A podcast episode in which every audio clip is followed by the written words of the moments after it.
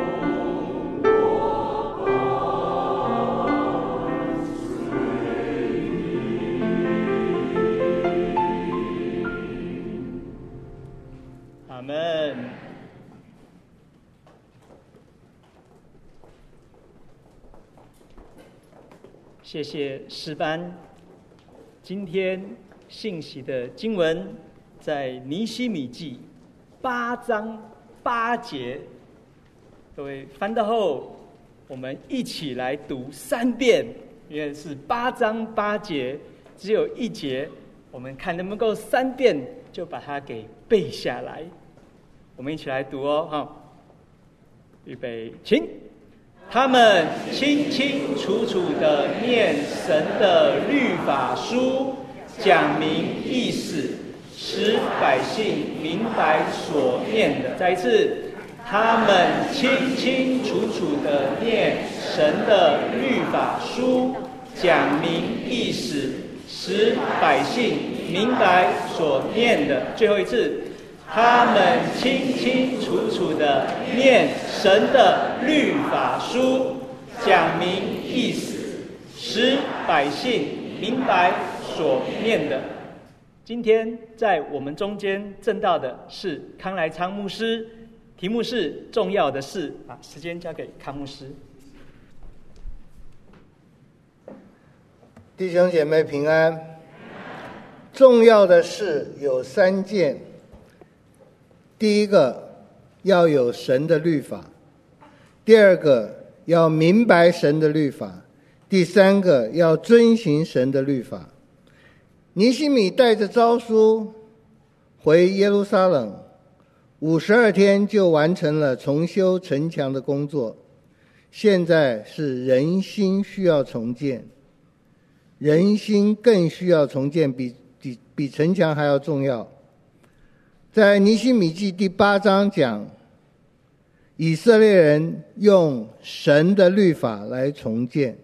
尼希米记八章二节，七月初一日，祭司以斯拉将律法书带到听了能明白的男女会众面前。这讲的很有意思啊！他下一句也是这样讲：听了能明白的。嗯，一般来讲就是说。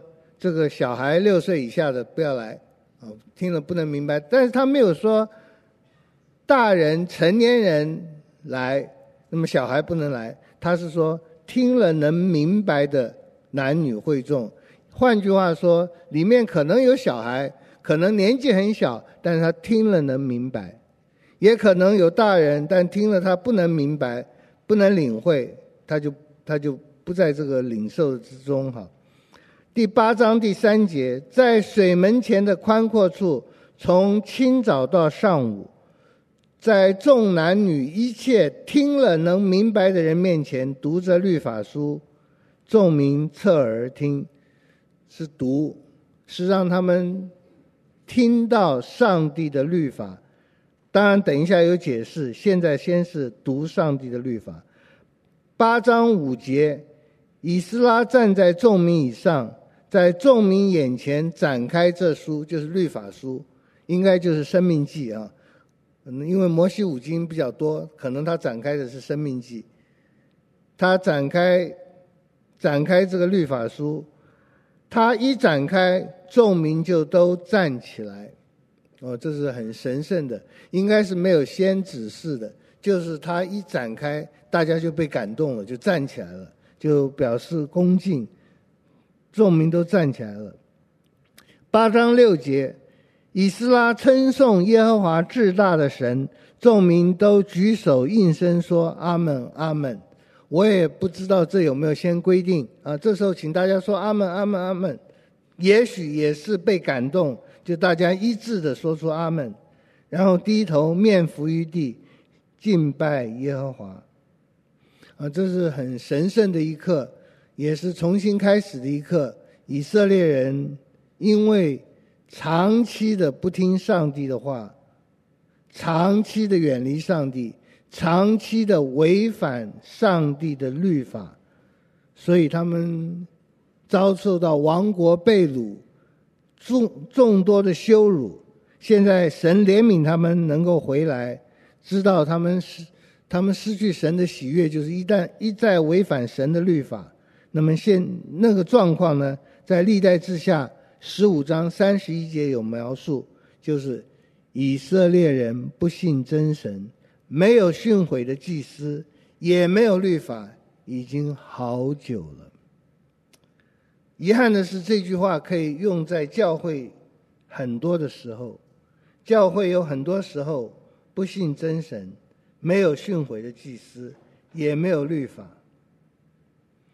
所以重要的是，从那个时候来看，从今天来看，重要的是第一要有神的律法。你必须有神的律法，这是神给以色列人的一个特权。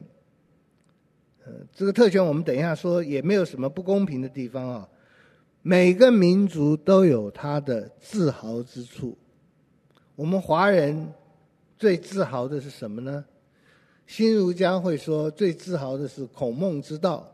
那么文艺人士会说，中国文化里面最值得自豪的是诗词歌赋。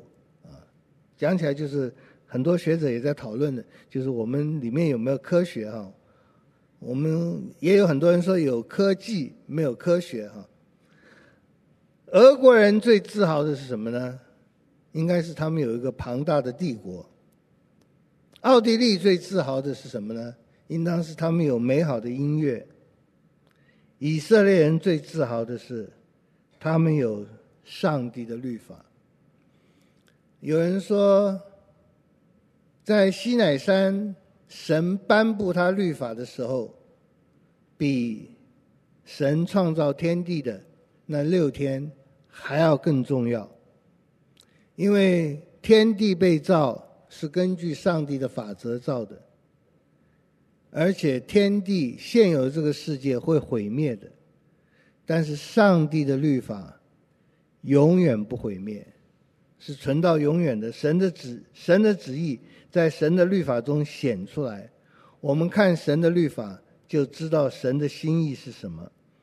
很多时候教会会问弟兄姐妹会问，呃，我怎么能够知道神的旨意？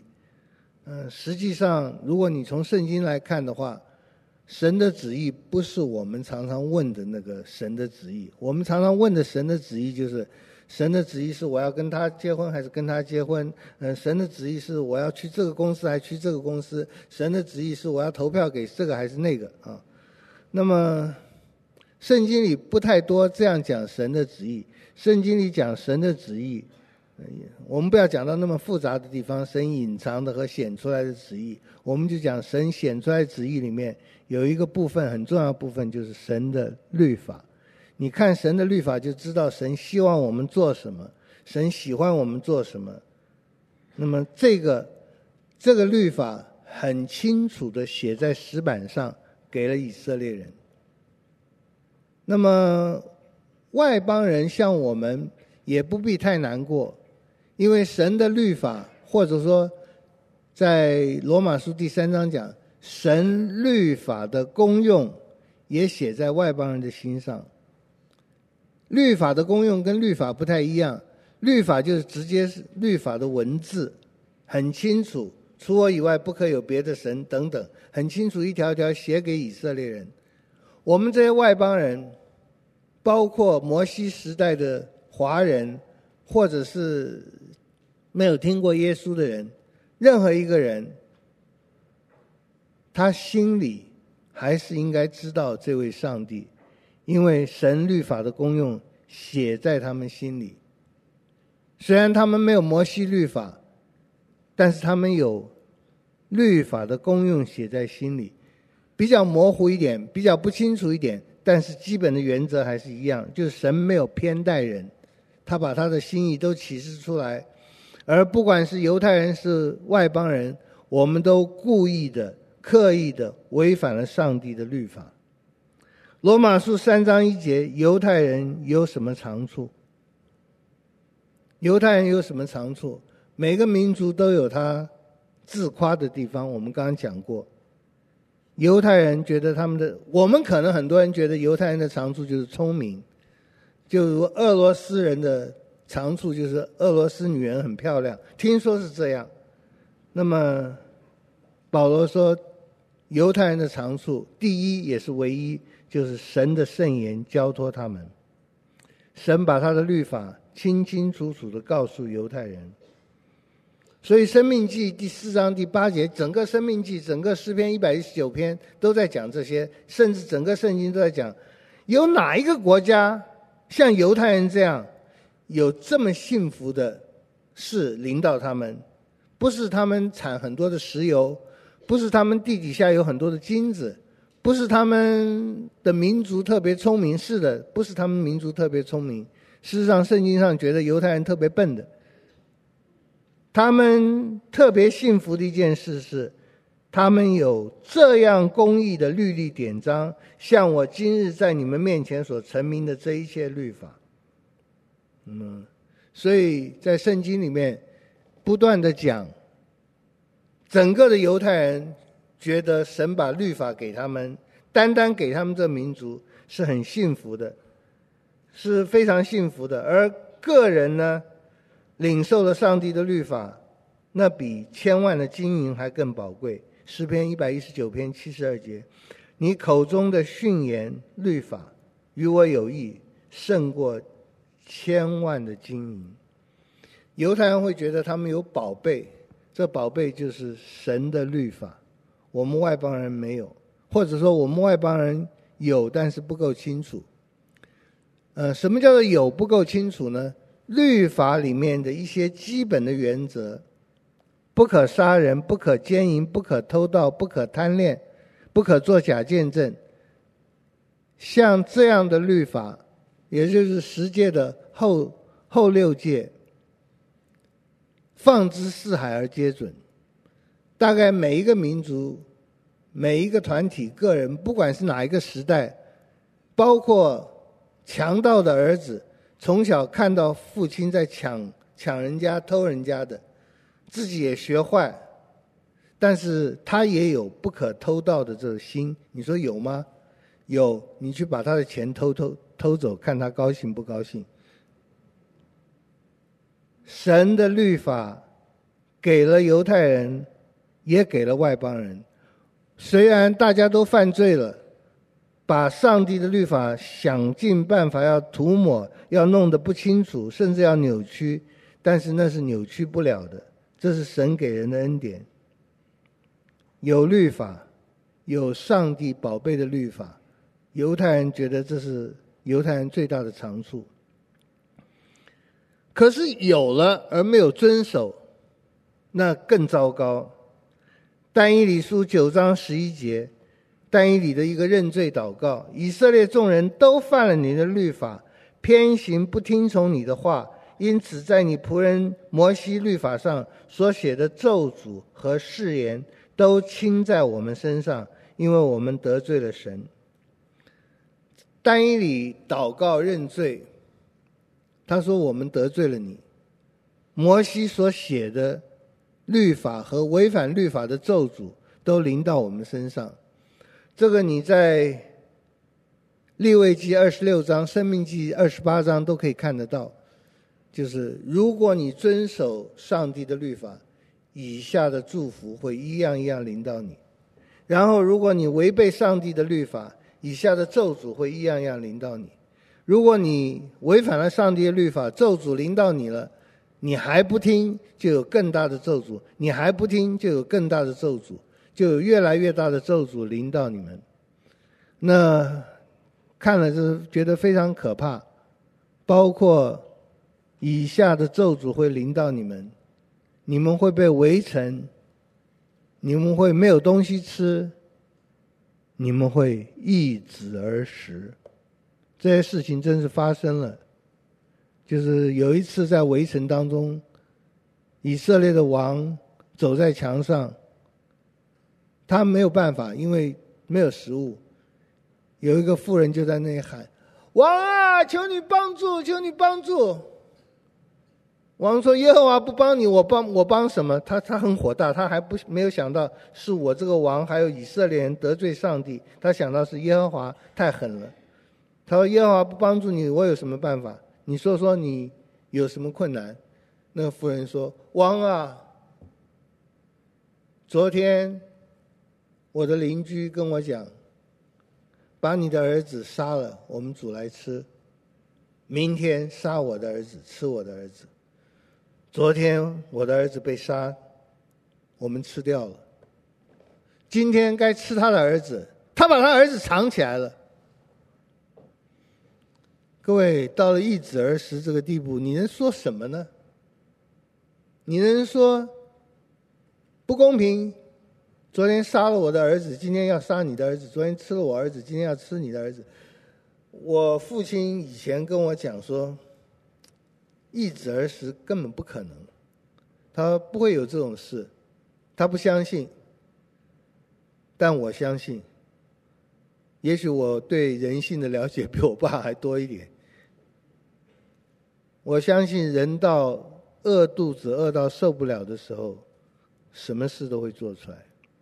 好，不过我们不要去辩论这个事情。那个妇人说：“我我们的儿子被吃掉了，该吃他儿子的时候，他他不把他交出来。”王听了就撕裂衣服。哎呦，我不知道国家已经到了这种地步了。啊，后来发生了什么事？实在本来想说你们回去看圣经，我想不不讲不行啊。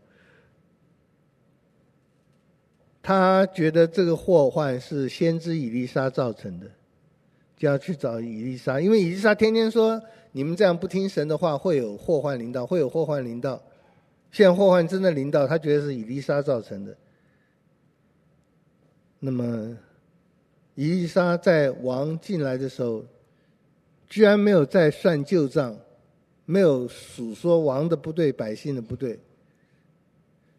他说：“你们听上帝的话，明天在这个地方，在撒玛利亚这个易子而食的城市当中，会有大量的食物供应。小麦多少钱一斤？大麦多少钱一斤？”有一个福王的军长就说：“哈哈，耶和华开了天上的窗户，也不会有这种事。”伊丽莎说：“你会亲眼看见，但你吃不到。”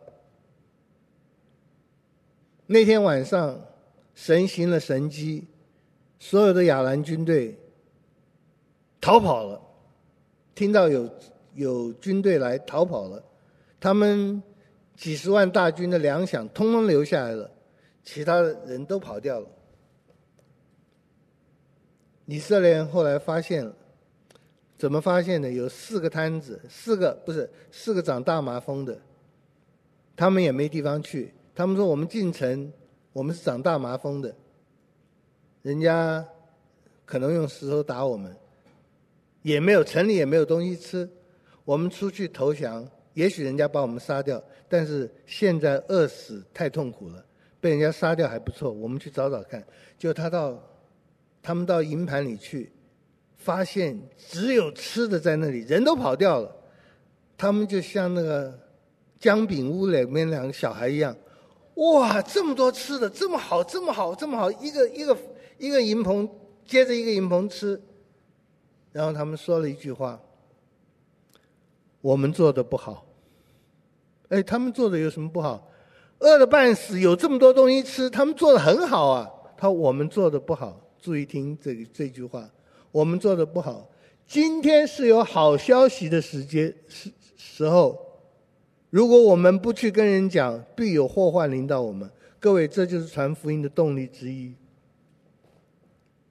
我们要看到这个世界人都饿死了，都快要饿死了，都易子而食了。我们是长大麻风的，是世界不要的，神却给我们一个恩典。突然，我们有一切的丰富，而且我们有救命的丰富。今日是有好消息的时候，我们若闭口不言，必有祸患临到我们。他们就去跟王讲：“哇，我们到亚兰的营盘里面，发现一大堆吃的，人都不在。”王说：“这是这是空城计啊，这是骗人的。”后来查一查，真的是。好多吃的，于是那个军长就维持秩序，因为大家都要来买啊。他维持秩序，他真是一个好军长。他在维持秩序的时候，也许会想到，哎呀，跟我老婆讲，去哪一个营盘买那个小麦比较好，比较新鲜，怎么样？怎么样？怎么样？他看到这么多吃的东西，很合理的价钱在卖，他在那维持秩序，被众人踩死了。他看到食物，看到上帝的话实现，他看到他不得吃，他不加那句话就好了。他说：“即使耶和华开了天上的仓库，也不能做到这件事。各位，耶和华岂有难成的事？”不过我在这里要讲的是，当以色列人不听神的话，当任何一个民族、个人、团体不听神的话，可能会有暂时的快乐，可能有一段平安的日子，因为神的带领，我们很不能够测说一定会怎么样。但长期来看，你远离上帝，你偏行己路，一定有祸患的。以色列众人都犯了你的律法，偏行不听你的话，而且不是一次，不是一天，不是一个王，是继续不断。神很多的宽容，神对世人、对教会、对我们都很多的宽容。神如果按着他的律法来刑罚我们，我们早就灭亡了。他宽容，他的宽容是希望我们能够悔改，可是我们常常把他宽容。当作继续犯罪、累积我上帝愤怒的根据，不晓得他的宽容是领你悔改的。我们都犯了你的律法，都偏行不听你的话，因此在你仆人摩西律法上所写的咒诅和誓言都倾在我们身上。那你去看利未记、民数记所写的，如果你。受到这样的祸患，还是不听，就有更大的祸患；还是不听，就有更大的祸患；还是不听，最后你会亡国，你会被掳，你会在天下被抛来抛去，你会没有地方可以去，你会被个人、各种民族拒绝。哎呦，真是很传说了。Queen Victoria 问过他的牧师说。圣经是真实的，有没有有没有一个圣经以外的证据？圣经自己说自己话是真的，这是自己证明自己。圣经是真实的，有没有历史上圣经以外的东西作证？他的牧师听说回答说：“The Jew，犹太人。”你看到犹太人的命运，包括二次大战奥斯维兹，犹太人的死亡，犹太人的被逼迫，犹太人的被天被在天下踢来踢去、丢来丢去，没有人要他们。屋顶上的提琴手有一点点的描述，犹太人是这样，也就是犹太人自己见证神是轻慢不得的，所有的咒诅誓言都倾倾倒在我们身上。因为我们得罪了神，我们有你的律法，这是大福气，列邦中没有的。可是有你的律法不遵行，大祸患，列邦中也没有的。如果我们要遵行神的律法，我们要先明白神的律法。第一个重要的事是要有神的律法，第二个重要的是要明白。八章八节，他们清清楚楚地念神的律法书，讲明意思，使百姓明白所念的，明白，头脑清楚，明白上帝的话，这是重要的。耶稣说，有人出去撒种，最坏的那一种，撒在路上被鸟吃掉的，就是人听到不明白。魔鬼就把那个道夺走了。最幸福的那一种，就是人听到明白了，就结出许多的子粒。我们一定要明白、清楚、明白。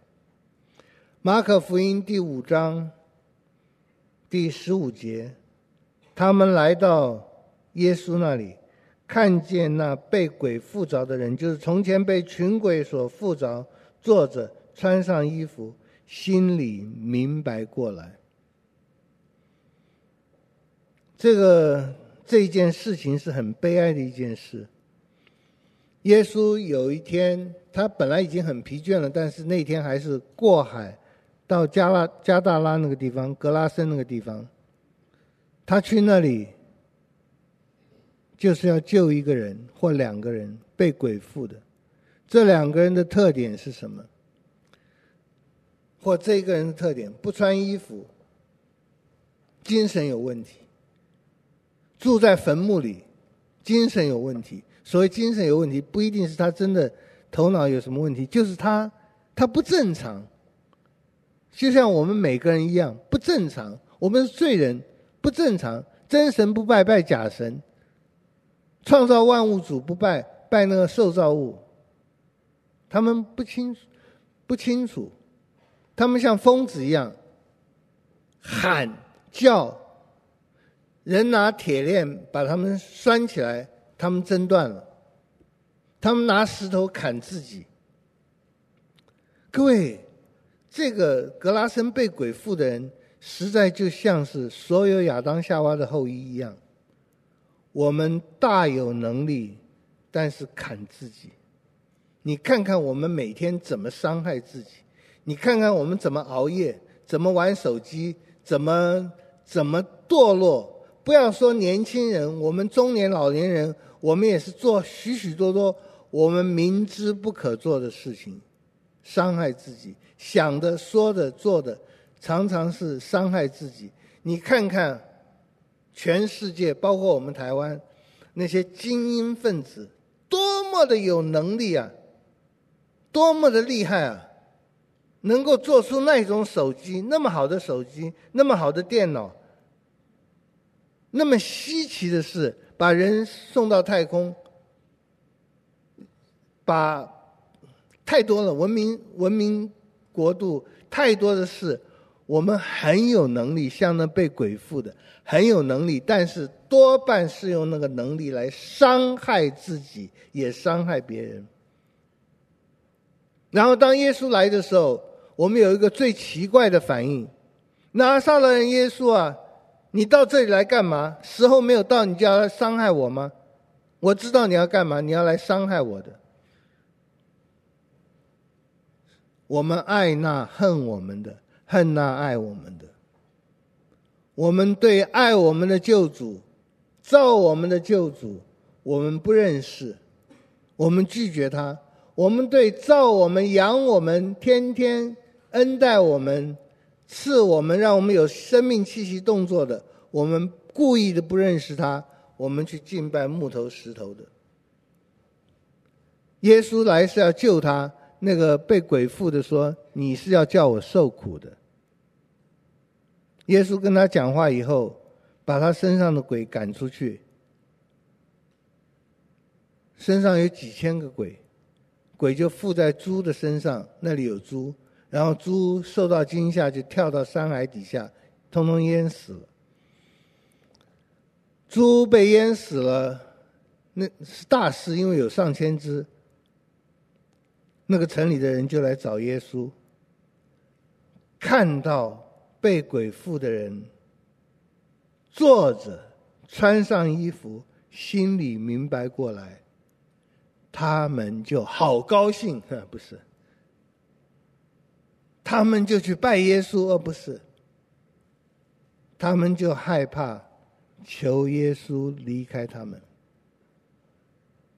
而不知道谁到底是被鬼附的，是谁？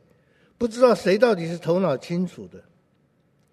一个人曾经是疯狂的，有力量，但是伤害自己也伤害人，每天在那里发出他极大的力量，伤害人、吓人、害自己。现在穿上衣服，心里明白了。大家看到不高兴，反而害怕，因为这群地方的人才是真的被鬼附的。他们才是真的被鬼附，因为他们对主说：“请你离开我们。”我们若是属神的，我们喜欢亲近主。我们若是远离神的，我们不喜欢主亲近我们，也不喜欢去亲近他。我们感谢主，我们需要明白，求主让我们明白过来，赶逐我们心中的污鬼。我们求主让我们明白过来，明白他话语的奇妙。我们求主让我们明白。使徒行传第八章记载传福音的腓利，神呼神呼召他，叫他去迦沙的路上，那是一个鸟不生蛋的地方，那是一个荒凉的地方，没有人，但神叫他去，他就去了。他去了，恰巧埃提阿婆的太监坐着马车，从耶路撒冷回到他家，回到他的在非洲的家，他。回去在车上念以赛亚书。我从来没有坐高铁或者坐坐 bus，旁边有人看圣经，甚至念圣经的。腓利听到他在念以赛亚书，先知以赛亚书，就问他说：“你所念的，你明白吗？”他说：“没有人指教我，怎能明白呢？”这话写的都。太简洁了，各位，那个车子在那里，马车在那里跑，菲利跟着后面跑。你，你所念的，你，你，你明白吗？就是我不知道他们怎么对话，但是一个对灵魂有负担、听主话的人，他能够跟人对话的。那个太监把他的心声讲出来，因为菲利问出重要的一句话了：“你所念的，你明白吗？你从你的国家在非洲每年来耶路撒冷，显然这个太监是一个近前人，就是还不是犹太人，但是很很喜欢犹太的律法。他到耶路撒冷，没有人能给他答案。”犹太人不懂，圣经上讲说，犹太人并不懂，这是保罗讲在《使徒行传》讲的。犹太人并不懂他们每个安息日所念的圣经，他们不懂。虽然他们希伯来文是很棒的，他们不懂，他们没有信心。基督徒那个时候因因为受到逼迫，使徒都跑很多很大家都跑掉了，所以他到耶路撒冷是没有答案的。他到上帝的城里面是没有答案的，他所念的他不明白，没有人教导他。你有心寻找，寻找的就必寻见。因为我们能够寻找神，也是出于神的恩典。这个太监在在耶路撒冷一年复一年，很失望，居然在旷野，在沙漠地听到有人说：“你所念的，你明白吗？”然后菲利上车，就指教他，告诉他，以赛亚所预言的那位是谁，让他明白，他就受洗。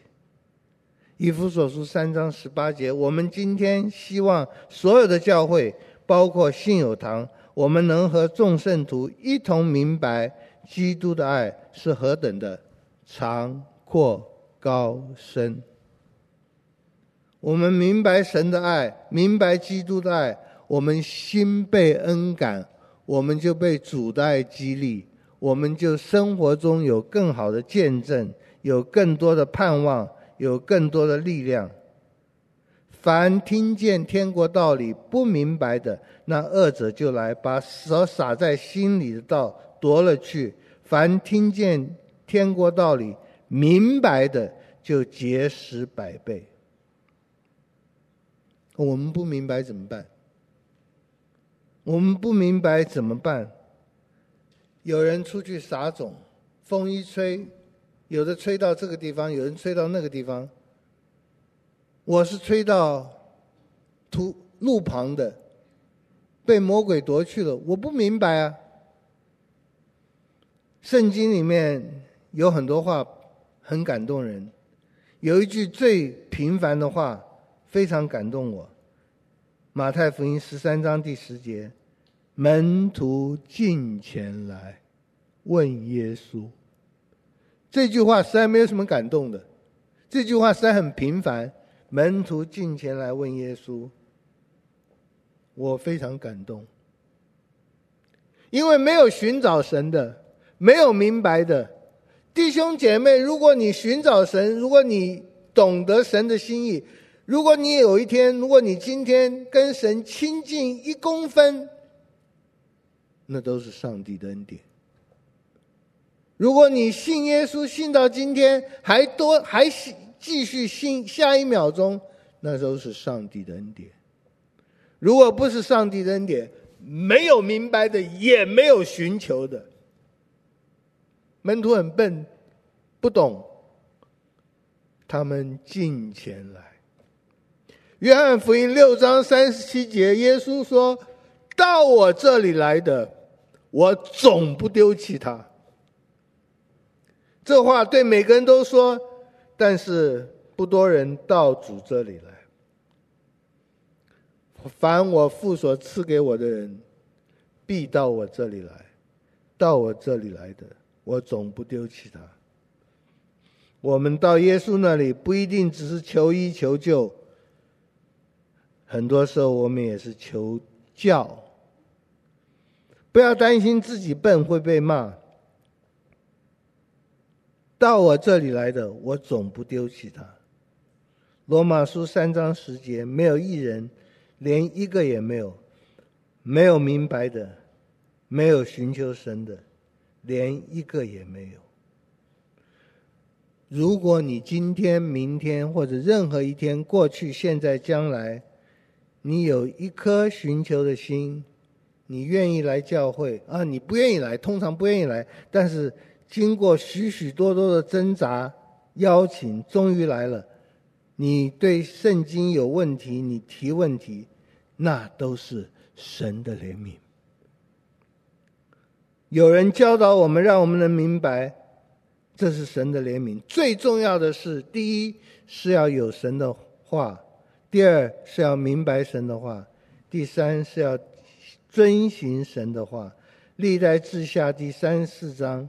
有人在圣殿中发现了耶和华的律法书，这句话本身就叫人稀奇了。如果有人在信友堂发现了一本圣经，好稀奇啊！那真是不知道信友堂堕落到什么地步了。有人在圣殿中发现了耶和华的律法书，后来他们拿到这卷书，就在约西亚王面前读那本书。这本书很可能就是《生命记》，神的律法书，最明显的就是《生命记》，很可能就是读到《生命记》二十八章的话。如果你怎你不听我的话，就会有什么样的灾难临到你？什么样灾难临到你？越来越多。约西亚王听着就把衣服撕裂了。愿神怜悯我们，不是真的要你撕裂衣服，但是如果信友堂我们聚会聚会完了，地上都是撕裂的衣服，那真是我们有福了。撕裂衣服，他说：“你们去帮我问耶和华，我们没有遵守耶和华的言语，没有照着书上所记的去行，耶和华的愤怒是不是一定要倒在我们身上？”耶和华的回答说：“是的。”因为你们离弃我，归向别神，惹我发怒，无可挽回。然而你们要去对约约西亚王说：“你听见我的话，便心里敬畏，在我面前自卑，撕裂衣服，向我哭泣。因此我要降雨这地的一切灾祸，你不至亲眼看见。”王就召集所有的国民和官员，一同上到耶和华的殿。王就把殿里所得的约书，就是律法，念给他们听，然后在耶和华面前立约，要尽心尽性的顺从耶和华，遵守他的诫命、法度、律法，成就这书上所记的约言。约西亚王是以色列最好的一个王，从小就寻求神，从小就在一个。抵挡神的背景中寻求神，真是感谢主。寻找的就寻见，他听到主的话，他就撕裂衣服；你知道他的儿子后来也听到主的话，他就撕裂圣经。怎么会这种父亲会有这种儿子呢？我们不去不去争这些事，我们相信神对我们每个人都是公平的。诗篇五十三篇第二节，神从天上观看世人，要看有明白的没有，有寻求他的没有。所以再次说，弟兄姐妹，你寻求神，你不明白，你寻求神，哪怕是寻求一秒钟，哪怕是多明白一分，哪怕是多在教会一点时间。那都是神给我们的恩典，我们要喜乐，遵行神的话，基本上是喜乐的。这是因为尼希米记第八章第九节以后讲到说，当百姓听到神的话，看到自己的这么多罪恶的时候，他们就哭泣。于是文士们就跟他们讲说：“不要哭泣，不要哭泣，你们去吃肥美的，喝甘甜的。”有不能预备的，就分给他，因为今日是我们主的圣日，你们不要忧愁忧愁。下面这句话很多人都会背：因靠耶和华而得的喜乐是你们的力量。我们喜乐，因为我们有这位主；我们喜乐，因为我们的主把他的话赐给我们，把他的律法赐给我们。我们喜乐。因为即便我们得罪了他，他击打我们，但是他以他还是怜悯我们，让我们被击打的人能够悔改，能够归向上帝，能够说耶和华是神，能够在我们生活中一天比一天更多的，除了耶和华以外没有别的神，我们尽心尽性尽力的爱他。我们没有这样的爱，我们没有这样的意愿，我们没有这样的意志，因为我们堕落了。但是他的恩典、他的圣灵、他的道，感动了我们，继续感动我们，让我们继续的去寻求。门徒进到耶稣面前，凡我所我父所赐给我的人，必到我这里来。到我这里来的，我总不丢弃他。我们祷告，天父，我们感谢你的恩典，是这么的爱我们。感谢你的恩典，把你的律法赐给我们，让我们知道你的旨意，让我们知道你的奇妙，让我们知道你的圣洁。主啊。这是何等大的福气！可惜我们不觉得这是福气，我们常常践踏。谢谢你，你还是不丢弃我们，你不丢弃我们。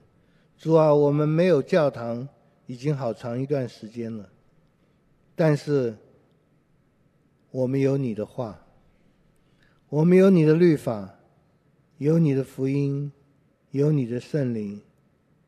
我们有这么丰富不配得的恩典，我们除了感谢赞美以外，我们还能说什么呢？求主继续同在，求主继续怜悯教会，求主继续恩待我们，因为我们的天父看到那些迷失的羊、迷失的浪子，他还是希望把他们找回来。我们有这个责任。我们希望人都能听福音归向你。当我们听福音归向你的信息传出去之前，求你让我们自己天天都听到你的律法和福音，让我们在你面前敬畏又喜乐。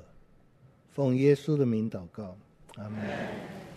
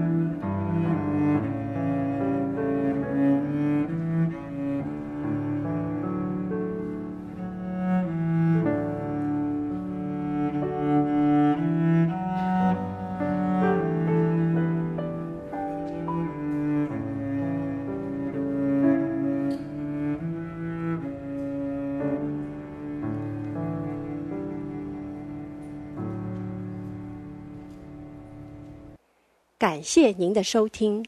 若需进一步详细资讯，请上本堂网站：www 点 hfpchurch